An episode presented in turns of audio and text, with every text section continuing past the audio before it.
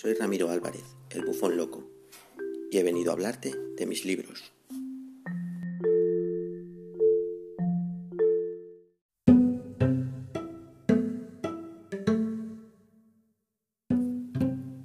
Bienvenidos un día más a estos pensamientos de un bufón loco. Hoy, como comenté en el anterior episodio, terminaré de leer eh, mi libro Crónicas de un bufón loco, leyendo seis textos, los seis últimos. Después pasaré a comentarlos y intentaré elegir el que será el próximo libro que lea. libro eh, pueden ser poemas, pueden ser relatos, puede ser una novela corta o puede, puede ser incluso de algún otro escritor. Eh, espero que os gusten los, los que finalizan este libro y paso a la lectura.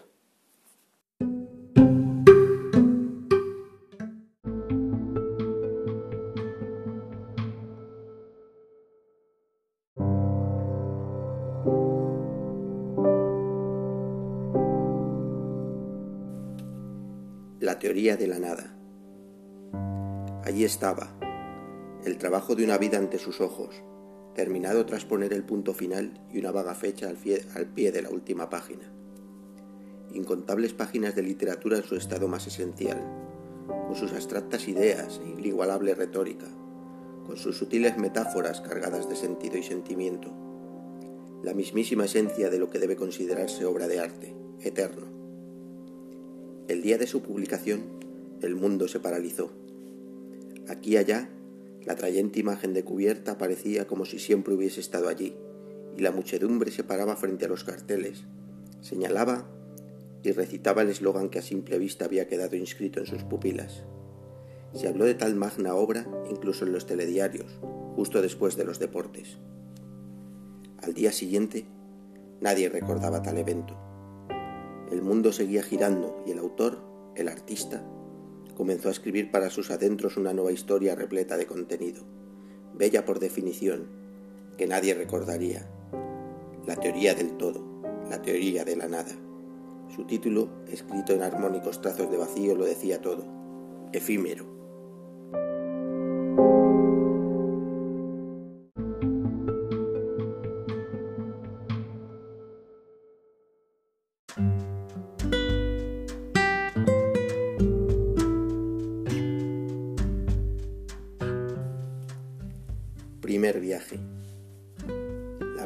Siempre duele, dijiste acariciando mi cabello. Luego te tumbaste a mi vera, nos besamos, y todo alrededor se volvió bruma, excepto tú y yo. En mitad de la neblina de ensueño, vimos nuestros cuerpos dormidos respirando acompasados, contenedores vacíos en suspensión. Creo que sujeté con fuerza tu mano, flotamos como golondrinas alrededor de nuestro nido, en la olvidada primavera del mundo. A nuestro alcance se abría el infinito, y aquella primera vez no fuimos capaces de vislumbrar la más lejana de las estrellas, la situada al borde del universo donde más allá no hay nada, solo la eternidad. Esa eternidad que palpita dentro, que palpita al ritmo de nuestros latidos, tan intensos, tan eternos. Tenías razón, el regreso dolió pero abrazados en esta vacía realidad alternativa, planeamos viajar de nuevo allí donde somos los únicos seres vivos del universo, los únicos realmente vivos.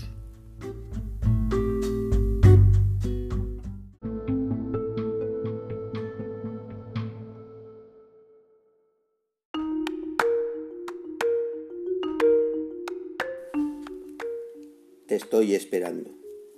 Esta noche de luna nueva no logras conciliar el sueño. Hay algo entre las sombras que se filtran por la ventana que oprime sin compasión tus entrañas. Reina el silencio, pero en tus oídos extraños susurros indescriptibles se reproducen a intervalos cortos. Mira debajo de la cama, te estoy esperando. Miras debajo de la cama, no hay nada. ¿Nada? En el epicentro de las tinieblas, unos ojos enormes te observan, y una demencial mueca, simulando una horrenda sonrisa, susurra. Te estoy esperando. ¿No quieres en esta solitaria noche sentir mi abrazo? Tu cuerpo se convulsiona con la mente nublada. Los músculos, siguiendo otra voluntad, estiran tus temblorosos brazos hacia la impenetrable oscuridad. Un gélido tacto te agarra, tira con fuerza de tus muñecas y te arrastra, hasta donde tus gritos de dolor suenan vacíos y apagados, y el crujido de tus huesos astillándose se diluye entre inaudibles susurros. Te estaba esperando. Ahora descansaremos juntos.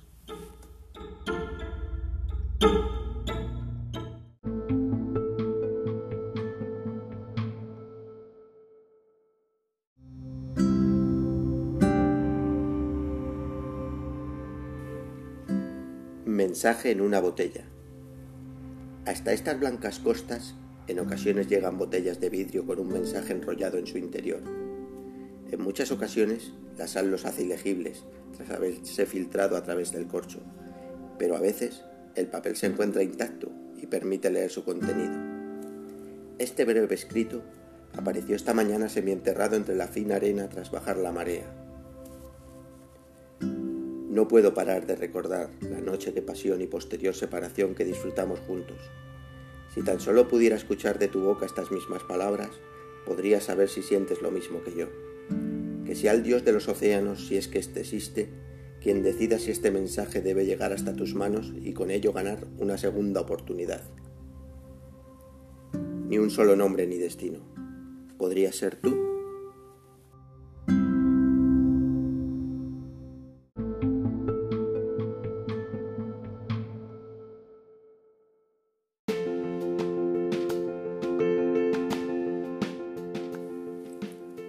Última planta, por favor.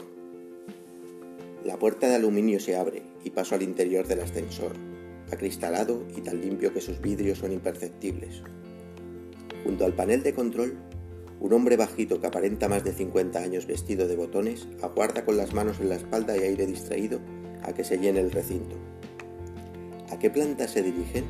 Pregunta educado mientras pulsa el botón que fuerza el cierre de puertas. La respuesta por parte de todos los aquí reunidos es unánime, como ensayada y representada un millón de veces. Última planta, por favor. El hombrecillo sonríe y se estira para poder alcanzar el botón más elevado, el grabado con la letra N. La inercia no se hace rogar y comenzamos el largo ascenso. En la pantalla digital sobre la botonera comienzan a sucederse las cifras mientras a través del cristal podemos apreciar cómo van pasando plantas y plantas abarrotadas de gente, aquellos que se bajaron alguna vez antes de alcanzar el destino.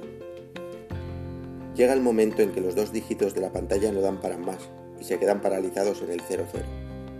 En ese mismo momento, el ascensor abandona el inmenso rascacielos, sale a la luz y continúa, y continúa subiendo silencioso por los raíces metálicos anclados en algún lugar indefinido del infinito. La entrada masiva de luz, como a las plantas, nos insufla ánimo puedo sentir la inexplicable vibración de la energía que nos rodea. Nos agolpamos en el cristal para ver la maravilla de nuestro mundo haciéndose cada vez más pequeño. Vehículos hacerse hormigas y altos rascacielos transformándose en rocas inservibles bañadas por océanos de polución. Los horizontes se tornan lienzos salpicados con pinceladas oníricas de incontables tonos de color, variando su concepto cada instante como bocetos inacabados. Cuando atravesamos la primera nube, el cuadro, se borra de repente, envolviéndonos en un blanco impoluto que salpica y llena de minúsculas gotas de agua la cristalera. La expectación se deja notar.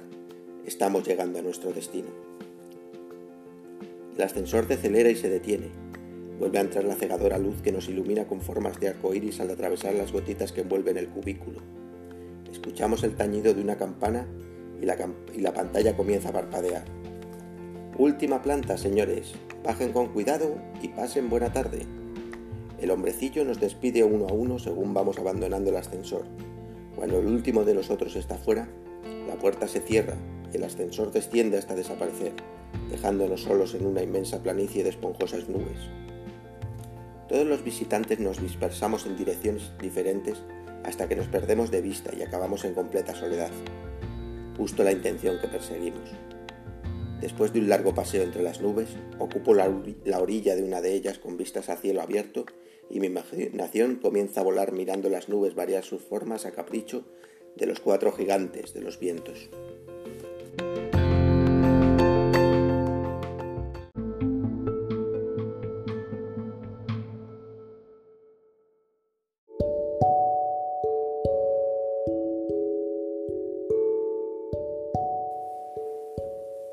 Ciudad Esperanza.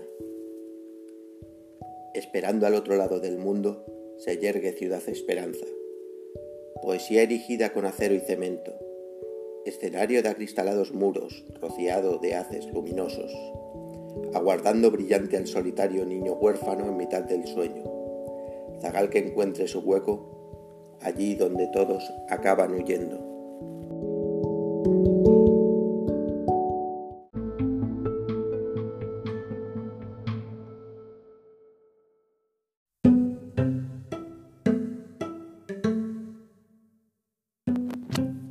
Y hasta aquí las crónicas de un bufón loco. He terminado de leer los seis últimos textos. Espero que os hayan gustado. En esta ocasión eh, he comenzado con, uno de los que son añadidos nuevos en esta, en esta segunda edición, eh, la teoría de la nada. En la teoría de la nada pues hago una reflexión sobre cómo eh, uno se puede esforzar toda la vida por algo y puede tener algo de expectación, pero al final no es nada, se acaba perdiendo en el olvido colectivo. Eh, bueno, siempre queda la, esperanza de que alguien, de las muchas personas o pocas, que alcance la obra de un artista, eh, quede metido una pequeña parte de, en su mente. Al final creo que es así, aunque, aunque el tono pesimista que, uso en ocasiones eh, lo uso precisamente para eso, para causar más, más impacto en el lector o en, el oyente en este caso, eh, con ustedes. Eh, el siguiente texto, primer viaje, es un poema de, de teoría onírica, porque está basado en un viaje astral o algo así. No lo he leído en este porque está incluido en otro de mis libros, pero hay un, relato que se llama La Casa del Jardín de Estrellas, que es un relato un poquito más largo, en el que es como segundo viaje, aunque no lo indico en ningún lado, y continúa un poco esa historia. Una pareja que, vuela por, el universo y llega hasta sitios eh, mágicos. Luego, eh, el siguiente eh, cambio completamente de tono. Es una tónica en este libro que no hay una lógica ninguna entre, la, entre los textos. Bueno, realmente sí existe. Está como dividido en pequeños cachos que a lo mejor hay dos o tres que tienen una teoría, una, una trasfondo de amor o de un trasfondo de terror o un trasfondo de, algún tipo. Este en concreto está ahí metido por, porque me moló, me gustó el, el temática y es un poema de terror en el que habla de los miedos nocturnos, ¿no? de, los, de los monstruos que acechan debajo de las camas. Un temor que de niños nos persigue y que quién sabe, de mayores puede que también. El siguiente texto, eh, Mensaje en una botella, es un texto muy cortito que, que, viene a decir, pues, pues sí, el cómo a veces eh, dejamos algo en manos del destino, que a ver qué ocurre y habla de, eso, de un amor perdido y la posibilidad de que por suerte o por azar eh, acabe regresando. Un rezo desesperado de alguien, quién sabe. En última planta, por favor, pues es un texto más alegre. Al final es, es, un viaje hacia la soledad, hacia, hacia la soledad, pero la soledad entendida como la tranquilidad de uno mismo, cuando con sus propios pensamientos. Y es un viaje en un extraño ascensor que te lleva a las nubes y desde las nubes puedes ver el mundo y mirar y quedarte embobado viendo las nubes con sus formas, el sol nacer, las aves, el mundo de ahí abajo chiquitito. está pensado para, para evadirse. Y ya para finalizar, pues igual que el libro lo comenzaba con La ciudad sin esperanza, un acróstico desesperanzador, pues en Ciudad Esperanza hago lo contrario. Creo un, un acróstico más cortito en el que eh, hablo de cómo al final lo que nos queda siempre es la esperanza, el, poder continuar y que quizás existe ese lugar donde todo el mundo acaba llegando, o sea, porque aunque tengas el peor momento de tu vida, siempre te queda esa esperanza y cuando llegas allí, pues ya no vas a quererte bajar. Y hasta aquí las crónicas de un bufón loco, espero que os hayan gustado, eh, si no me habéis seguido hasta ahora, podéis hacerlo en capítulos anteriores, podréis escuchar todo, todo leído, a cinco capítulos por, por episodio, eh, exceptuando este último que he leído seis por cerrarlo. Eh, el siguiente libro que voy a leer, he hecho una encuesta en Twitter y ha salido Esperanza. Esperanza es una novela corta, muy cortita, de ciencia ficción y está dividida en 21 capítulos y son bastante cortitos. O sea, que yo creo que podré leer como tres, dos, tres diarios, o sea, por, episodio. Va a ser como una especie de miniserie porque es una... Bueno, lo veréis, tiene una cierta ironía, iré comentando las, las ideas que se me pasaron a la hora de crearla. Y, yo creo que os gustará. tiene un toque de tensión y de por decir de alguna manera, de Tarantino o de, o Stanley Kubrick, que, me, gusta el concepto. Y con esto me despido por hoy. en el siguiente, eh, como ya os comento, os espero en, en esperanza. Chao.